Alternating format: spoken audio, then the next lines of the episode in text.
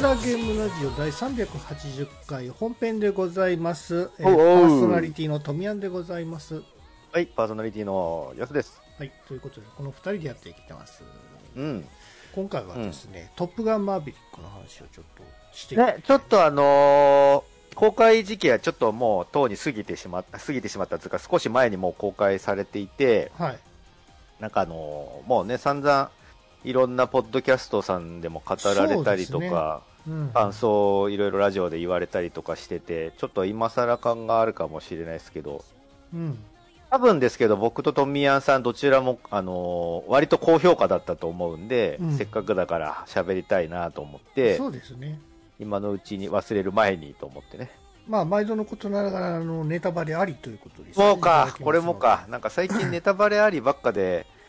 あれですね。見る前の人はあんまり聞けなくなっちゃうね。そっか、そういうのもあるんか。まあでもいいですよ、その、ね、あの、これから、だえーそうね、あのいい場面とかはやっぱご自身で見ていただきたいんで、これからトップガンマーヴェリックを自分の目で、まだ見てなくて、これから楽しみに見てる見る予定ですっていう人は聞かない方がいいと思いますよ。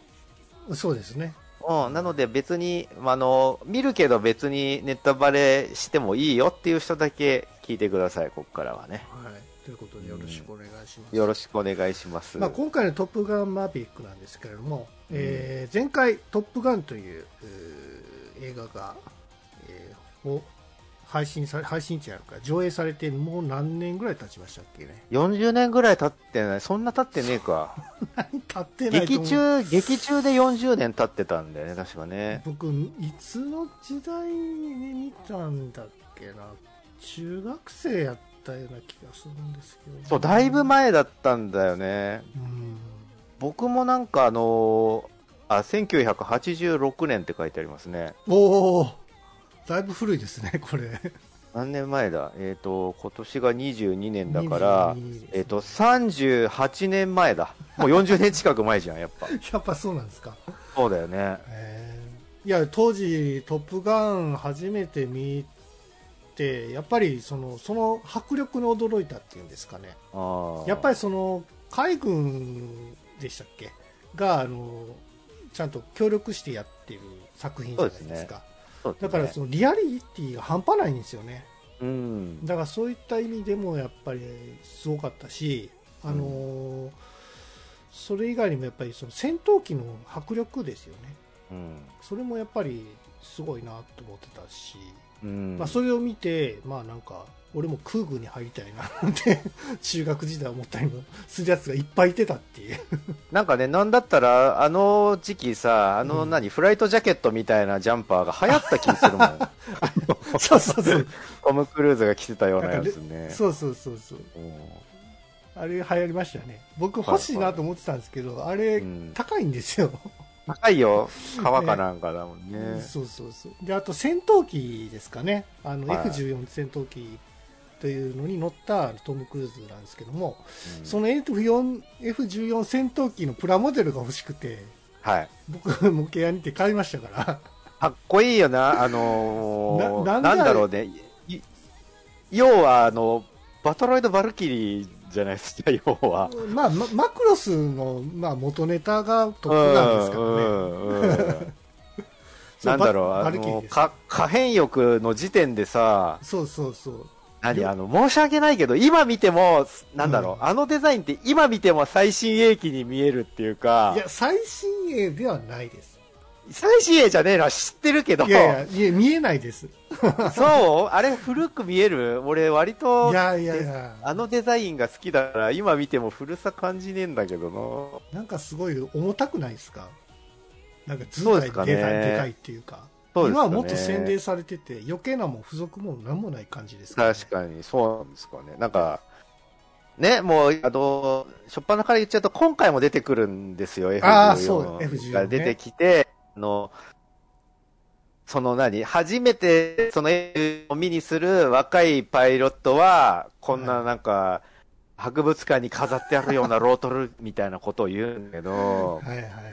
そうです、ね。あそう、そう、もうそういう価値観に今はなってるのかっていうね。まあ実際その、今はもう F14 ねもトが、えっ、と、ロールアウトされたのが、えっ、と、1970何年とからしいんで、だいぶ古いは、まあ古いんですよね、実際にね。そうですね。うんうんで、まあ、まあ今回、トップガンマーヴェリックがね、はいそのはいまあ、はいずっとあの、トップガンの版権をね、そのトム・クルーズが持ってたらしいんですよ。うん。版権というか、その映画化権っていうんですかね。うん。それをやっぱり所有してたんで、あの、はい誰もその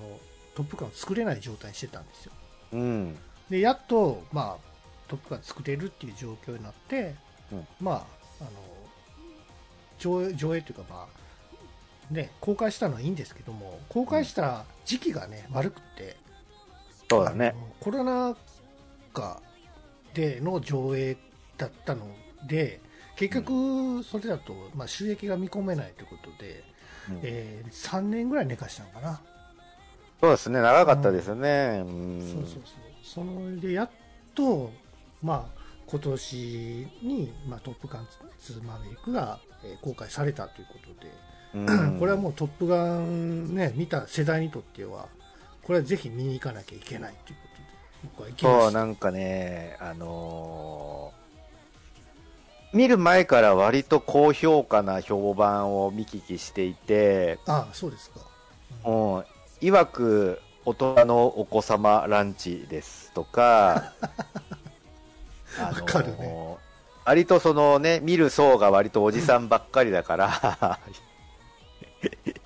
要介護、その、介護を必要とするような客が来てるよ、みたいな、ちょっと皮肉った意見とかがあったりとかしてたんだけど、ねまあ正直そのなんだろうね、大人のお子様ランチっていう評判、評価ってすげえ、は、まとえ言えてますよ。て、言えて妙だな、まといてるなと思ってて、なんだろう、その、要は大きな男の子が、うんうわー、美味しいって思うようなシチュエーションが割とぎっしり詰まっていたかなと思うわけですよ。そうね、その懐かしさ、もある全面に出してる部分ってやっぱあったじゃないですか。そう、だから僕ね、ちょっと心配だったのは、うん。えー今、トップガンやってう、ん。古くなっちゃうんじゃないですかと思ったし、はいはい。逆に今っぽい新しいトップガンやられたら、それはそれで違うよなってなりそうだったなるほからどね。はいはいはい。そういう、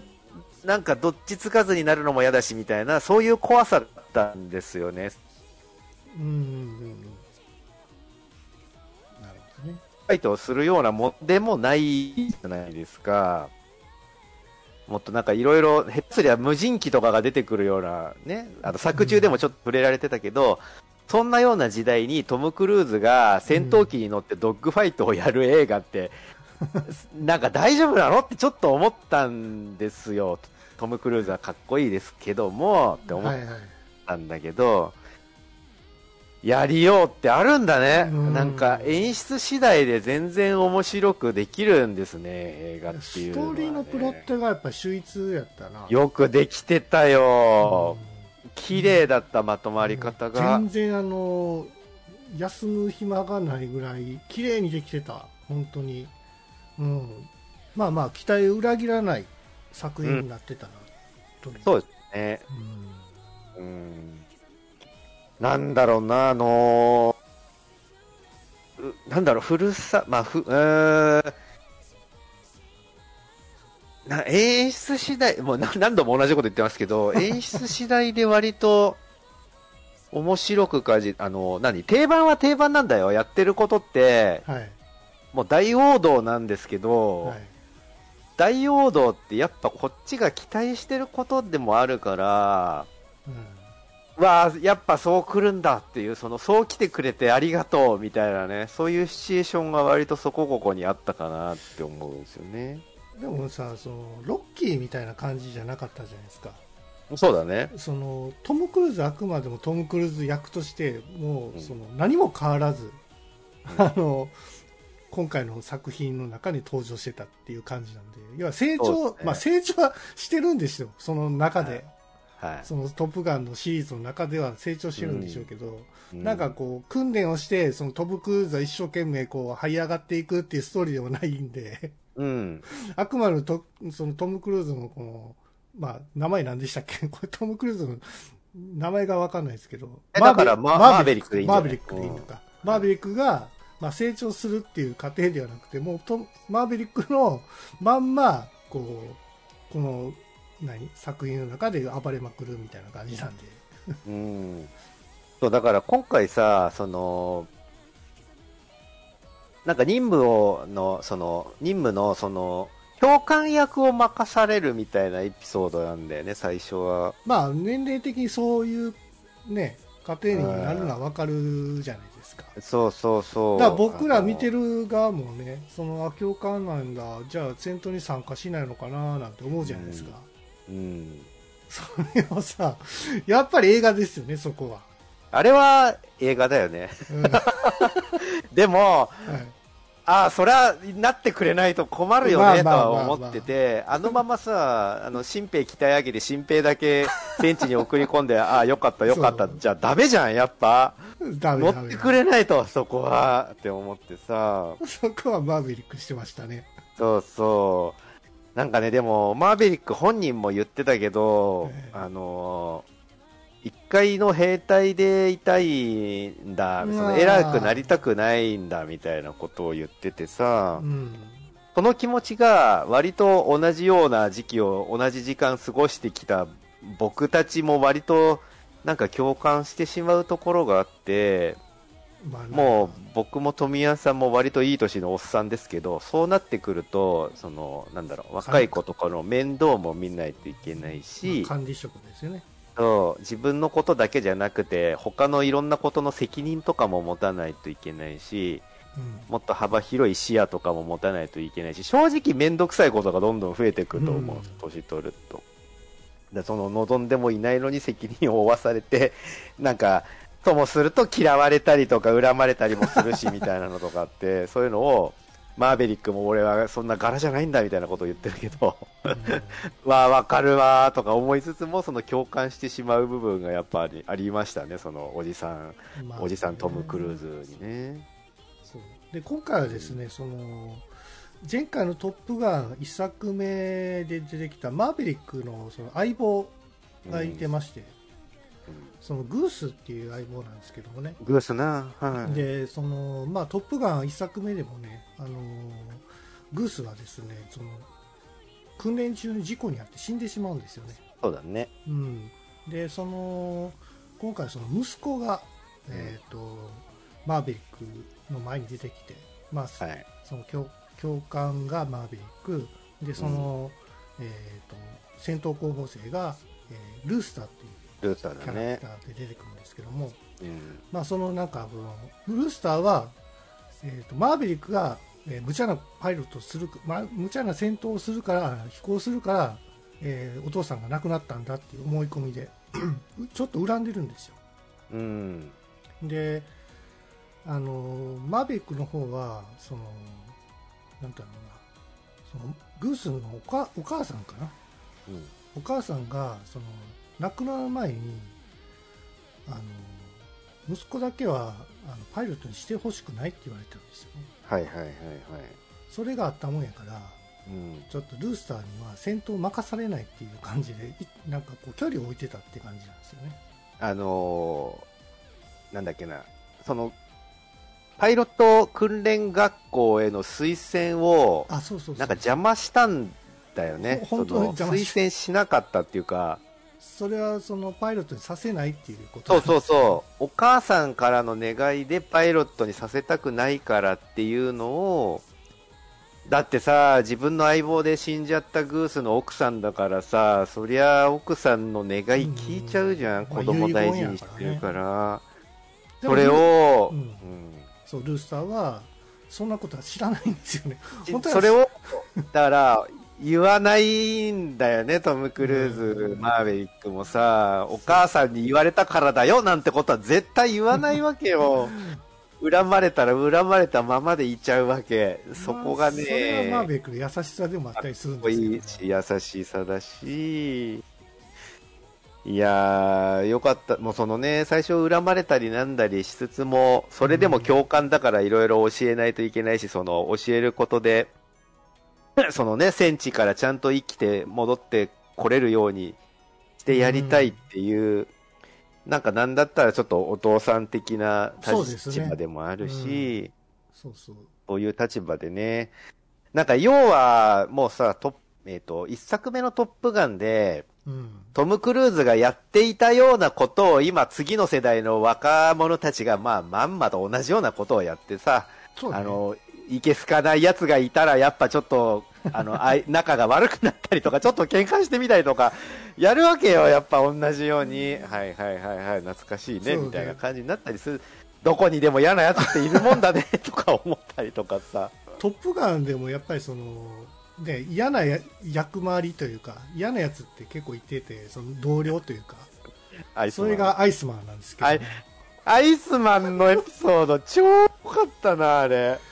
そうそうそうそう。で、その、まあ、前作一作目でもライバルとしてね、登場するアイスマンなんですけど、本当は鼻持ちならねえやつなんだけど、そう。まあ、その後共に、その、ね。にで今回の話では、そのアイスマンは、実は、その、マーベリックの今後のことも考えて、いろんな裏裏でね、手配して、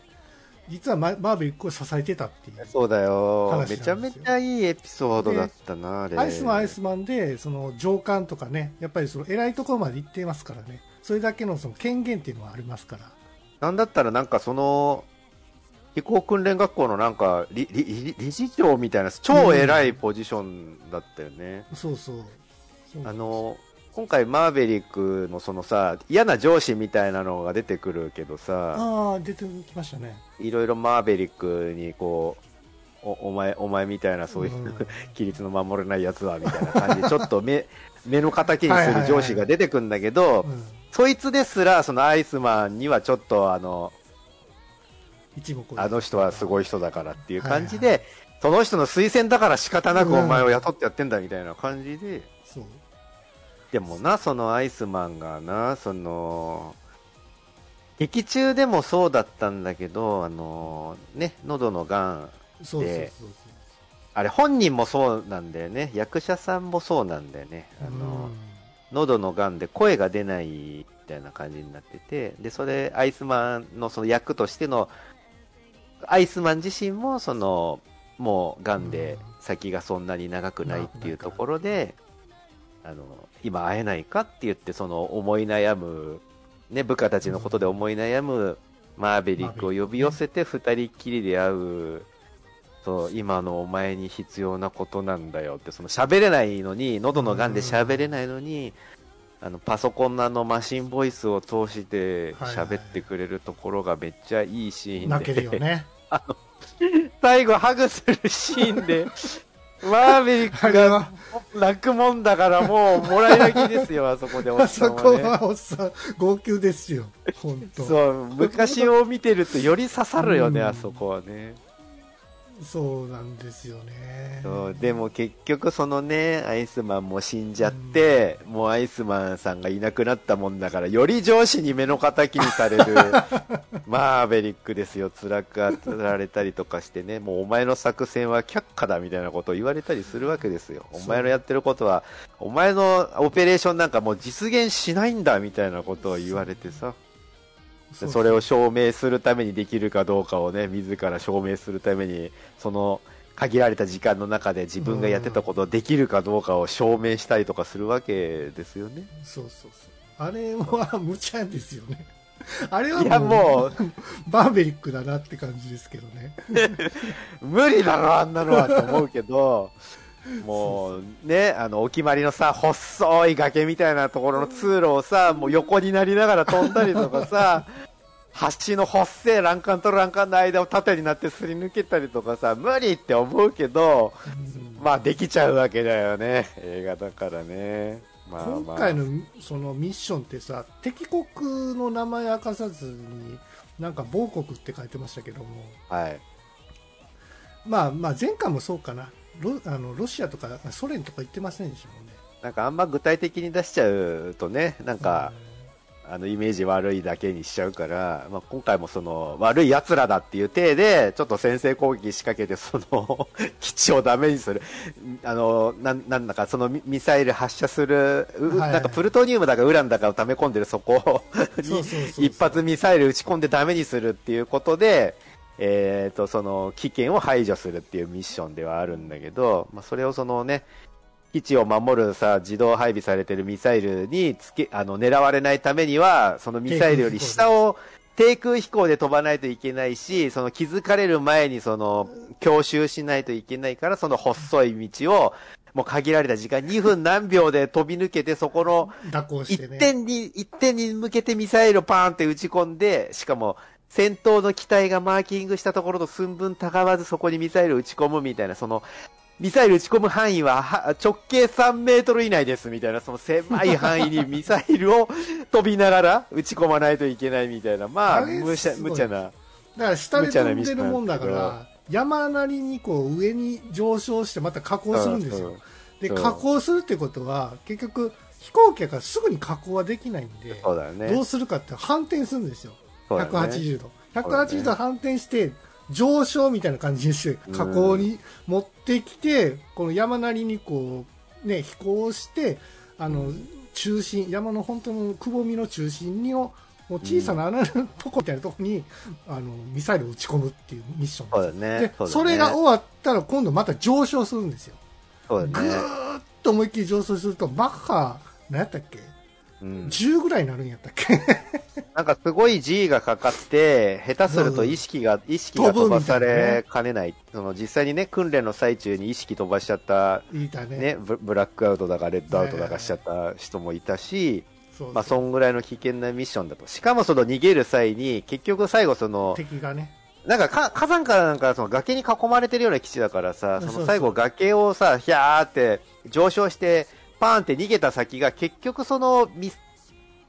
サイルの位置より、うんなんかミサイルの位置より上に出ちゃうから、はいそっからはミサイルに狙われるから、そっからはなんとかして逃げろ、みたいな、無茶な、無茶なミッション命令なんだよね、そもそもが。そっから先のことはアドリブで済ませるみたいな感じでさ。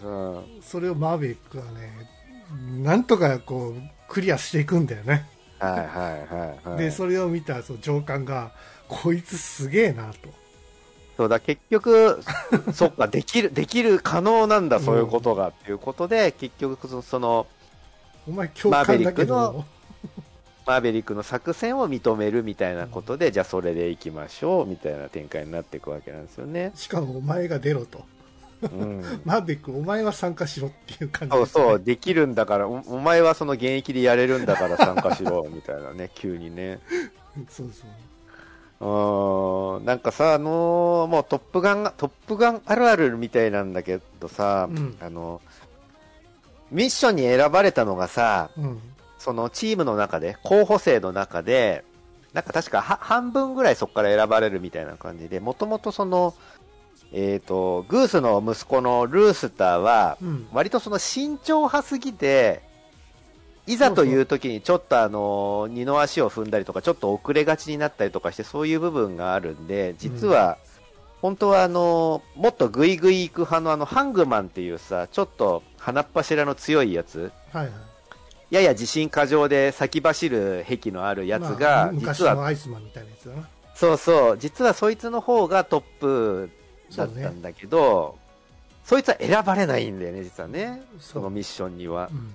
で、その、散々嫌なさ、あの、お前のお親父はどうたらこうたらみたいなことを、もう言わなくていいのに余計なことを言って、案の定殴り合いになったりをするような、ちょっと険悪な中のそのハングマンが、はいはいはい。なんかそのさ、ルースターがさ、ミッションメンバーに選ばれた途端にさ、急にいいやつ頑張れよみたいなね。ぶちかましてやれみたいなことをさ、急に励ましてくれたり何とか。こいついいやつやんみたいなな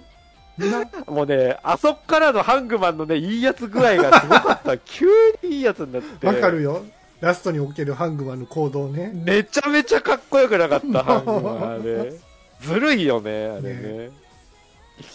で後半ですよ。そうまあ、ちょっとは駆け足になりますけども、まあ、後半ね、そのミッションも達成するかどうか、まあ、今回、トム・クルーズ、まあマーヴェリックとルースター、と他の護衛機器、もうさ何機やったっけなえっと、4 4機ぐらい。で、あの、ちゃんとあの、ね、あの、昨今のポリコレうんに気遣ったのかわかんないけど、ちゃんとあの、女性のパイロットとか、黒人のパイロットみたいなのが。で、ちゃんとその4機編隊でミッションを遂行するみたいなさ、うん。もうさ、あのー先に、そのね、出発前にさ、敵の基地の情報とかが、うん。あの、ピヨーってデータで、あの知らされるんだけどさ、うん。ミサイルが何機配備されてて、最新鋭機のなんとかが何機あって、みたいな感じでさ、うんその情報がね、あらかじめ調べた情報が教えられるんだけどさ、うん。ロートルの F14 が何機、2機配備されてるってなった時点で、ああ、これ乗るんだって思ったでしょ、あそこで。お約束やねもうさ、F14 が、ロートルの F14 がわざわざ配備されてるって時点でさ、ああ、乗るんですね、って思った。あそこ伏せててもよかったんですよね そう。あれ別に言わなくてもそれなりにドラマチックにはなったけど、ああ、先に教えてくれたことで、なんだろう、違和感をなくそうとしてくれたのかなってちょっと思って。そうそうで、まあ、そのね、割とルースター君はその、マーベリックにさ、そううん。あの、頭で考えるんじゃないみたいなことをいろいろ言われ、アドバイスされてたおかげで、心に従うんだみたいなことを、アドバイスされてたおかげで、割とその、ミッションにもちょっと遅れかけてたのを割と、こう取り戻して、うん。割と頑張ってミサイルも直撃されて、みたいな感じでミッション自体は成功するんだよね。うで本番がねミミッミッション自体は成功するんだけど、その、いざそこから離脱する瞬間に敵に捕まってしまって、ああ最後ね。そうで、ミサイルを撃ち込まれそうになったのを、マーベリック。トム、トム・クルーズ・マーベリックが ヒュッて戻ってきて、あめっちゃ近くでチャフをヒャーってばらまいてそうそうそうそ、う。ミサイルをそっちに誘導させることで、ルースターを助けてあげる。ううん。ん。だけど、代わりに、当の本人は被弾して落ちてしまう。まあ、脱出できるんだけど、パラシュートで。脱出でしたよねそうで、ルースター、えっと、マーベリックだけをそこに残して、あとは逃げろ、みたいな感じで、あとはトム・クルーズはもう自分で何とかするから、みたいな感じで、他の、その、ミッションに参加してた機体たちには帰還命令が出されてしまう。まあ、それは正しいと思うんだけど、うんうんうんそれ以上被害を拡大させないために帰還しろ、みたいな命令が出るんだけど、うん。ルースターは、その、ね、マーベリックのピンチに戻ってきちゃうわけなんだよね。戻ってきて、そのピンチを助けてくれちゃうわけなんだけど、でももルースターもやられるんですけどね結果。そうそう、結局やられるんだよ、二人とも。なんでお前やん戻ってきたんだバカ野郎っつって。そう、結お前助けてやったのになんで帰ってくるんだって、案の定落とされてるし、みたいなことをね。そうそうそうそう。まあそれは言いたいことはわかるわ。そう、でもあなたが言ったんじゃないか、心に従えって、うん。みたいなことを言ってね。そうですああ、確かに。でこの二人どうすんのかなと僕思ったんですよもうね、あの、ご都合主義だよ。ご都合主義だけど、あれはあれでいいんだよね。うんトップガンの中では。敵の基地にね、格納されてる F14 を奪うみたいな。まあ、そりゃそうだろうって思うけど。でルースタールースターでさ F14 なんてその触ったこともないじゃないですかない、ない。で F14 って複座なんでこう2人乗りできるんですよ、うん。でルースター後ろのケーキをまあケーキがかケーキ担当かな。うん。なんだけど全然ケーキって言っても旧型のなんかこう機械だから触ったことない。もうね全然わかんないと。コンソールが古すぎて逆にわからんみたいなね、感じになってるわけですよね。でこうこれね、そうそう。でもあのさ、F14 の、うん。あのね、いざ基地から逃げ出すっていうシーンでさ、あれあをれね上から撮ったじゃん、カメラで。はいはいはいで、上から撮ってさ、その、キキキキってきあの機種の方向変えつつさ、あのウイングがヒヨーンって可変翼がうんわーって開くシーンさ、めちゃめちゃ良くなかったっすか？滑走路は空爆によってその、まあ、飛行できない状態にさせているんですよ、わざと。まあね、もともとね、そういう作戦だったからね。うん。でこのこのなんかもう穴の開いた滑走路で飛び立つなんて無理だってルースターが言うんですよ、うん。いや F14 なら大丈夫っつって。そうそう。そう。もうさ、お決まりのパターンなんですよ。その、あの、短い距離しかないのに、そこで離陸するみたいな無茶なミッションを、ギリギリでこなすみたいなね、その、もう、前輪がかするぐらいの距離感でギリギリで飛ぶみたいなの。さ、もう、様式美だよね、ああいうのはね。うまいよね。うん待ってましたって感じですよお膳立てああ、その、F14 でね、まあ、脱出するのだけに使うのかなと思ったら、もうそ、そっからっすよ。敵が出てくると敵の最新鋭機にキャッチされて、追いつかれてしまうと。うんうんそう。あのシーンさ、ちょっと面白かった。あのちょっとコメディが入ってたのがさ、その、要は同じ基地から飛び立ってるロートルとはいえ、あ味方機だし。F14、味方機だから、その後から追っかけてきた最新鋭機は、はいはいはい。敵だと認識してなくて、味方の仲間だって思ってるから、並列してね。あの、そうそう、あの、割とコクピットを横に並べてなんかこう、うん、キャノピー越しになんかこう、何かを言おうとしてるみたいなね。そうそう。ハンドシグナルみたいなの送ってきたりとかして、なんかそれはあの、あの、マーベリックが、あいつら味方だと思ってるから笑顔で手を振ってやれ、みたいなことを言って、そうそうキャノピー越しにね、手振ったりとかして、なんか親指立てたりとかしてんだけどねあいつら何言ってんですかって言っていや、全然わかんなことを。もう完全に敵じゃないですかもう。あのシーンめちゃめちゃ面白かったっすよそしたらね。もうすぐバレるしそう。当たり前のことあのーまあ、要はせせ先制攻撃しないといけないから、とりあえず、なんか2機ぐらいでさ、うん追いかけられてたからさ、バレる前にやっちまおうみたいな感じで、とりあえず、1機は落とせたけど、みたいな感じで、その残りの1機とそのガチのドッグファイトをしないといけなくて、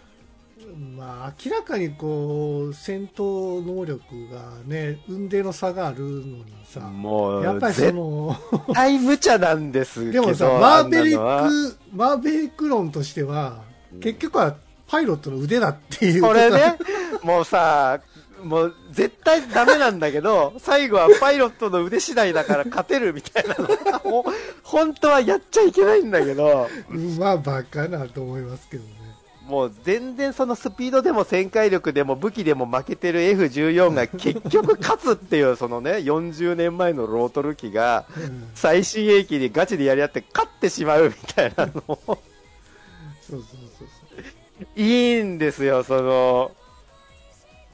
トップガンではね、それがありなんですよね。美しいですよ、ストーリーとして。でもやっぱりこう明らかに性能違いがあるからり最後母艦にたどり着けるかどうか分かんない状態でまた戦闘機が攻撃してくるとあれさ、もう、ね、その 2,、うん。二機の最新鋭機を落としたって時点で大金星なわけじゃないですか。しかも、その2機目とガチのドッグファイトやった時に、うん。もう、マーベリックが持てる技術、あのね、急に空中でピターンって止まったりって、ケツを取ったりとか、そういう持てるアクロバティックなテクニックをすべて動員して、もうミサイルも使っちゃったし、最後機銃、機銃をもう残り十何発とかもうギリギリまで使い切ってようやく落として、やったぜってこれで帰れるってなった時に、前前方からもう一機出てくるっていうさ、その絶望感で、最後もう、車夫も使い切ったし、機銃も使い切ったし、武器もないっつって、よし、これはもうどうしようもないから、脱出するぞっつったら、脱出装置が壊れてる。そうそうそう。そうそうそうそう。もう無理じゃん。あそこは絶対脱出装置は壊れてないとダメなんですよ、やっぱり。もう逃げることもできない、その脱出することもできなくて、あとは、もう死ぬだけってなって、うごめんな、ルースターみたいなことを言って、最後、まあ死ぬのもやむなしみたいな、諦めたところに出てくる、ハングマン。みたいな、もう、ミッションに参加しなかった分、美味しいところを全部持ってったハングマンみたいなね。そうね。そう。あのーなんですか、あのーしっかりと、あの、シートベルトをお締めください、みたいなことをちょっとね、うまい。あの、皮に皮肉っていうか、そのちょっと生意気な口を聞きながら、陶器はどこどこ基地にこのまま祈祷いたしますみたいなことをさ、その生意気な口聞きながら助けに来るところもあれいいよね。いいんですよ。あのお決まりのセリリフがあってね。そうそう。あそこめちゃめちゃよくて、そんでもうさ、もうまた大泣きする、おっさんの大泣きポイントなんだけどもさ、その、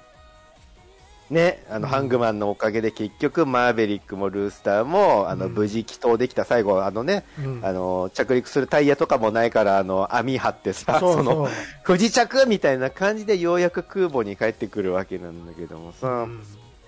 その最後さ、も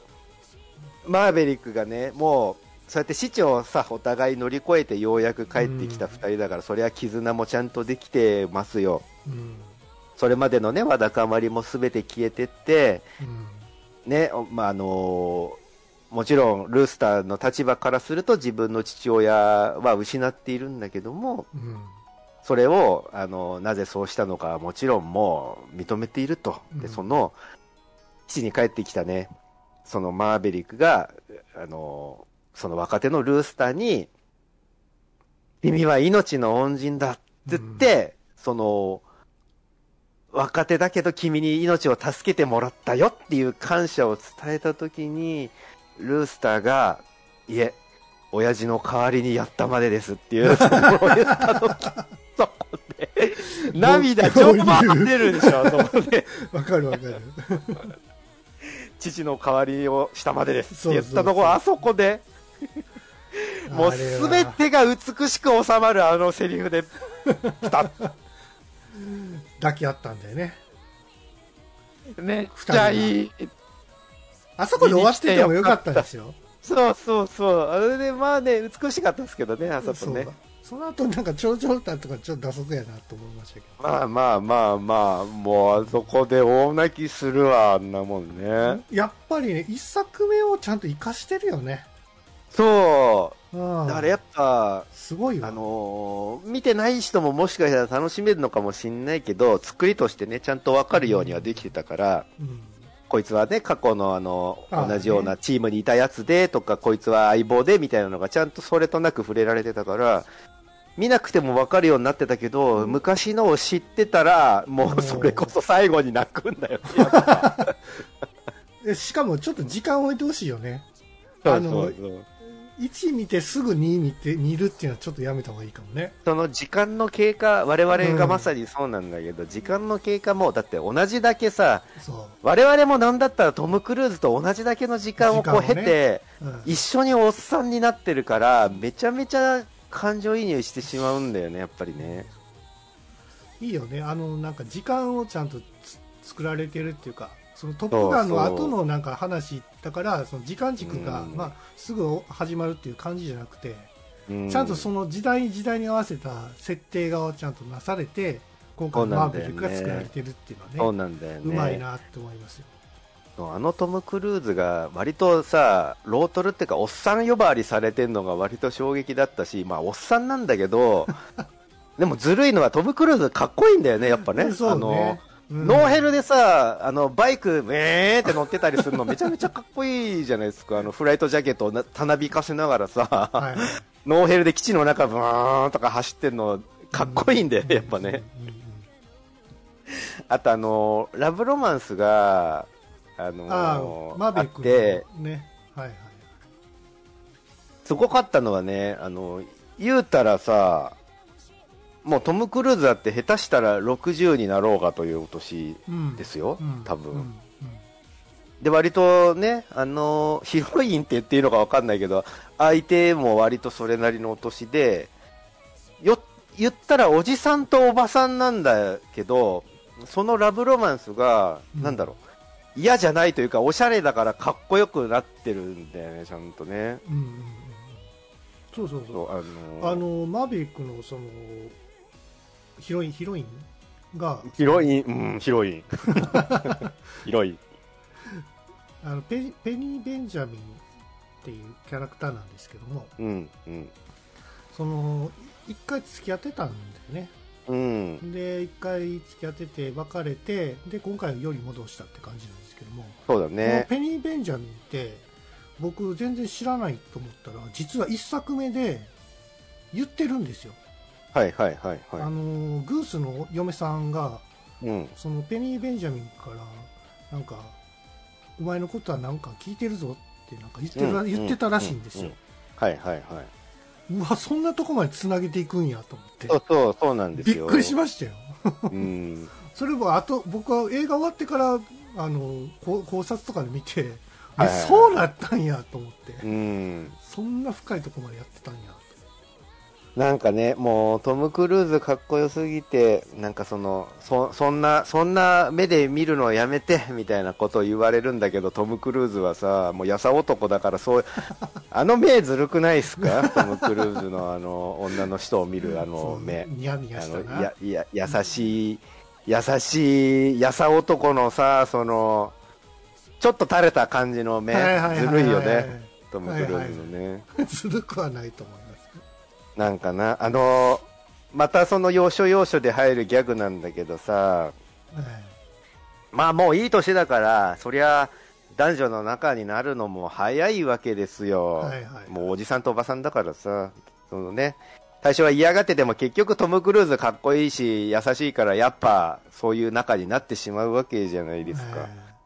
えで、そのね、家にね、招き入れて結局そういう男と女の仲になったりするんだけど、そこにさ、あのーもう娘、娘が、相手も娘がいるからでっけえ、結構。そのでっけえ娘が帰ってきちゃったりするんだよね、その最中に。で、あ、いけないわ、みたいなことを言ってて、あの、いいんだけど、その、付き合って初日でそうなってるみたいなのを娘に悟らせたくないから、ええそんなお母さんだと思われたくないから、窓から出てって、みたいなことを言って、高校生かよ。天下のトム・クルーズが、あの、真男よろしく、窓から逃げ落ちるみたいなことをやってて、ね、高いところからドサって飛び降りたりとかして、危ない危ない見つからなかったって言って顔を上げたら目の前に娘ちゃんがいるみたいなのの ギャグパート。で今度はお母さんを悲しませないでねみたいなことをそのより大人な娘ちゃんに言われるみたいなの。とかトム・クルーズの顔。そう。そういうところもちゃんとしてるなと映画としての作りで面白いなと思まあって、僕大丈夫かって思いましたけどうん。いやなんかどこを切り取ってもよくできてる映画だなと思ってそう,、いうギャグパートとかね、うん。あの冒頭冒頭のさ、うん。あのそのね時間の流れをあの感じさせるために、まあ、うん僕が一番危惧してたところでもあるんだけどその昨今の戦争みたいなのでその無人機の研究を行っているみたいなのがあってはいはでそれに割とトム・クルーズとしてはパイロット生粋のパイロットだからうん。天井からパイロットがいなくなってしまうのは嫌な立場なんだよね実際は。だから、いや、最新鋭機でもパイロットがちゃんと乗れるんだよっていうのを証明するために、テストパイロットみたいなのをやってるんだよね、確か。うん。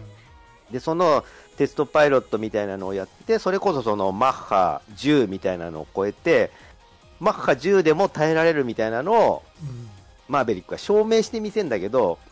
結局その調子に乗ったマーベリックはもっとスピード出せるぜっつって、そのスロットをもっと傾けてしまって、あの、マッハ10点いくつ、10点いくつみたいなのどんどん限界をこう突き詰めてった結果、結局機体がバーストしてしまって、墜落するみたいな感じで、まあまあもちろんその事前に脱出してんだけど、そのどことも知れないね、アメリカのその田舎の方に墜落しちゃって、そのまあ脱出したマーベリックは、その、ここがどこだかもわからないから、あの、すっげえ田舎のさ、あの、バスへの食堂みたいなところに急に、あの、パイロットウェアを着たままカランカラーンって現れてもボロボロになってるから、水、水をくれ、みたいなことを言って、水一杯だけもらって、で、その、近くにいた子供に、ここどこ？って聞くと、子供が、地球って答える ところ。まあマーベリックを着てたコスチュームがね。そう、最新鋭機の、あの、G に耐えるために、あの、ゴテゴテの宇宙服みたいなのを着てたから、それがちょっと宇宙人みたいな印象になってて、純粋な子供はだから、あ、宇宙人が来たと思って、ここは地球だよって教えてあげるところと、あの辺のギャグギャグがされてたねおしゃれな感じのギャグパートですよね、ああいうのね。ああ、いや、面白かったな音楽もねやっぱりその前作の曲とかも使ってたんですようん、うん。僕一番初めのオープニングシーンとかはい。あのーまあ一作目のオープニングとまるっきり同じ感じで作られててうん。あの空母からあの戦闘機が離着陸するシーンなんですよねはいかっこよかったですね。これはトップガン2作目もそうなんですけども今回のマーベリックでも同じようなオープニングが使われている。そうだね。しかもよかった曲,、曲、もあのケニー・ロギンスかな、うん、うん。の曲が使われているうん。ということでですね。そこでもうなんかうわこれはもう最高傑作やって でもなんか思ってしまうぐらいの興奮を思いました なんかもう全部、あの、見る前に思ってた心配とかが全部急に終わったっていうか、いや、できるんですね、こんなことがって思わされた映画だったな。そんな昔の映画を今リメイクして、今でも面白い、しかもあの、時代にちゃんと割と即してるってすごいことだなって。うん。まあ、思うん思いましたね。ちょっとえあの無茶はありましたけどねそう、あの無茶は、なんだろう、映画としてはありなんですよ。まあまあまあまあ まあまあドラマを盛り上げるためのね手段としては面白いけどそう。あれを、こうはならんやろってツッコミは無粋なんですよね、逆に。そうそうそうそうですねあーでなくちゃ困るんですよ、逆に。そうそう。あれで、あれでいいんです、あれで。うんまあ映画だから許せるんですよそうだよ。もうぜ全部映画じゃなかったらこうはならないのオンパレードなんだけど、いいいいんです、あれ。うんでもなんかちゃんとリアルに作られてる部分もやっぱあるからさうん。やっぱりあの迫力としては映画で見るのは推奨しますよねそうですね。いや、あれは、でっかい映画館の、あの、もしか、なんだったら 4DX とか爆音上映とかそういうので見た方がいいかもしれないですよ。なんかねうん3画面の映画館とかあるらしいんですようん。そういうので見るとまた違うのかそうでしょうね。いいと思います。あの、ね、ちゃんとあの、なんだろう。トム・クルーズはじめさ、な、うん。あのールースターにしろ、ハングマンにしろ、本当に実際に、あのー飛行機にちゃんと乗ってるところもすごいリアルでしたよね。そうそうそう。でそこにカメラ、うん。まあ、操縦席もそうやし翼とかなんかこういろんな胴体とかにもカメラをつけられるようになってるから。そうそうそう。そう、そんでさ、あの、さっきも言ったけど、あの、基地から離脱する時のさ、急上昇して G がかかって苦しいみたいなシーンあるじゃないですか。あ。あれ演技じゃないですからね。本当に G がかかってますから、あれ本当に苦しかったんだって。そう、あれは演技じゃなくて本当に G がかかって苦しかったんですよって言ってたから。白真の演技じゃなくて本当にリアルだったんだなって思って。でもどうなんですかね俳優さんやからさやっぱり慣れてないっていう部分もあるじゃないですか、そうだからあのトレーニングしたんですよ、ちゃんと戦闘機に乗って、あの何ヶ月、3ヶ月ぐらいかな、か時間かけて、うん体に G を G, に慣れさせてうん。乗れるようにして、それでも G が苦しくて、ああいう表情になってるってことだから、あのうんなんだろうねその体のこの動きがすごい極端にこう揺れ揺れるじゃないですか、はいはいはい、あはい、の辺がリアルでね。そうだね、戦闘機ってこうもこう何？こう右左に変わるもんなんだなって。うーん、まあ、それだけ、そのね、圧がかかってるってことなんでしょうけど、そうね、だから、あのーまあ、ね、いちいちかっこいい、やっぱトム・クルーズだなって思うのが、えっと、一応今回のそのね、2大、えっと、まあ、ルースターがもちろんメインだとして、それのライバル的なポジションにいた、あのハングマン、あうん。もう俺あいつ大好きになっちゃったんだけど、あの役者さんも含めて、あのハングマン役の人がね、ああ本当はルースター役でオーディション受けてたんだよね。へえそうそう。で、主役のそのルースターやりたいって言ってたんだけど、なん。あの、ルースターにはなれなかったんですよ。落とされてしまって、うん。で、えー、グ、えっ、と、ハングマン役でどうですかって言われたのを、いや、僕はルースターじゃないとやりたくないです。主人公じゃなきゃやで、やれ、主人公をやりに来たので、それができないんだったらやめますって言って、去っていこうとしたのを、引き止めたのはトム・クルーズだったんですって。へえそうで、あの、すごい意味のある役だから、まあ、かっこよかったからね、実際ハングマンね。まあまああの、ぜひ君にやってほしいんだっつって説得して、ハングマン役になってもらったんですって、トム・クルーズが。で、その、役やるって決まった時に、その一番最初の顔合わせの時に、えっ、と、トム・クルーズから、あの、iPad を渡されて、ここに全部スケジュールが入ってるから、目を通しててくれ、つって渡されて、うん君にあげるよ、つってね、iPad を渡されて、その iPad を、あの、最初に電源入れてポチってみたら、飛行機学校のその訓練のスケジュールがもう全部予約されてて、お金も払ってあってて、うんで、そこにトム・クルーズからのメッセージが入ってきて、空の世界へようこそって メッセージがね、パってきたっていうところが、もう、最高にかっこいいと思って。ずるいぐらいかっこいいわ、トム・クルーズって思いましてね。トム・クルーズ映画スターじゃないですかうん。でそのやっぱり配給元の会社さんにも本当に電話一本で今回トップ「トップガン」作るからって言ったらもう、うん。はい OK ですようん。何億っていう金がガーンって動かせるからね、うん。それほどすごいキャラクターなんでしょうねなんかもう、今、あれですよね。なんか歴代何位かの動員数になってますよね、確かね。三300億円？違う違う違う。なんでどれぐらいやったっけ？なんかすごい額になってたらしいです。なってた、なってた。で、でまこれからもどんどん伸びていくから、うん。割とすごい作品にね、最終的になりそうですよね。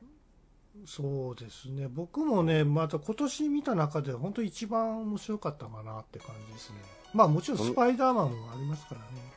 そう、まあその辺のね、なかなかこうベスト3の中でどう決めるのか難しくなってますけどそのね、嬉しい悩みなんですよね。今年まだ、ね、前半しか終わってないのに、そうなんね割と僕の中で今、その考えている上位勢が割とどれも面白いので、うわー、順位どうしようかなっていうその嬉しい悩みになってて今。ああわかるわかるうん。で、トップガンマーヴェリックがまたね、どこのあたりに果たしてランクインするのかみたいなところもね、ちょっと年末を期待していてほしいんですけど、そう、僕、僕の中では割とその、自分の中でも驚いた心の動きみたいなのがあってね、もう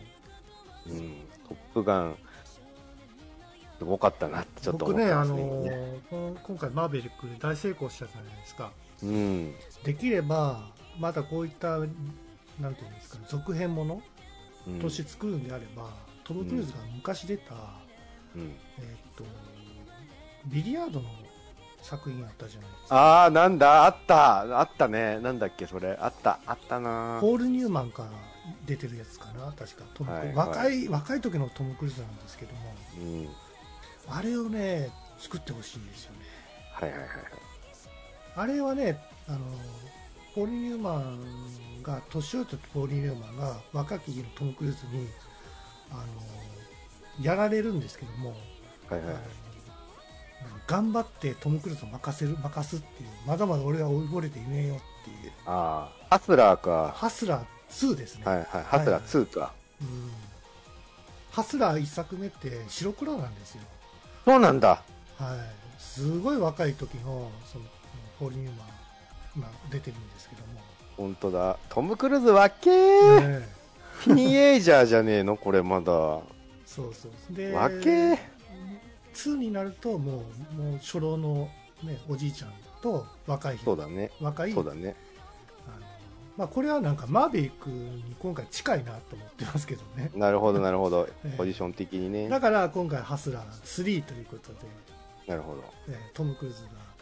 ね、初老の役として、ああ、いいですね、そういうのね。えーやっていただきたいなと思ってるんですけどね、時間、なんか歴史は巡りますな、ねえ。という意味でね。今回のトップガンマーヴェリックでもそうだったしさ。同じようなあの若者たちの間で いろいろ巻き起こる ドタバタみたいなで結局の人間関係みたいな。結局俺が持っていくんじゃみたいな、うんまあね、それは変わらないのね。そうあれだなんだろう結局その辺もなんだか様式美というか綺麗に収まってる感 ですよね世代交代ちゃうんかみたいな。そうさそう。あれはしょうがないでしょだって、まあまあまあ。そこはしょうがないよ。でもハスラ2もそんな感じなんですよ。結局なんかポーリューマンがわしは頑張るみたいな感じのあ最後カムバックって言ってましたもんね、はいそうなんですね、ええ。あはい、ということで今回、うん。えーぐだぐだゲームラジオ380回本編は「トップガンマーヴェリックの」えーお話でございました、ーはい。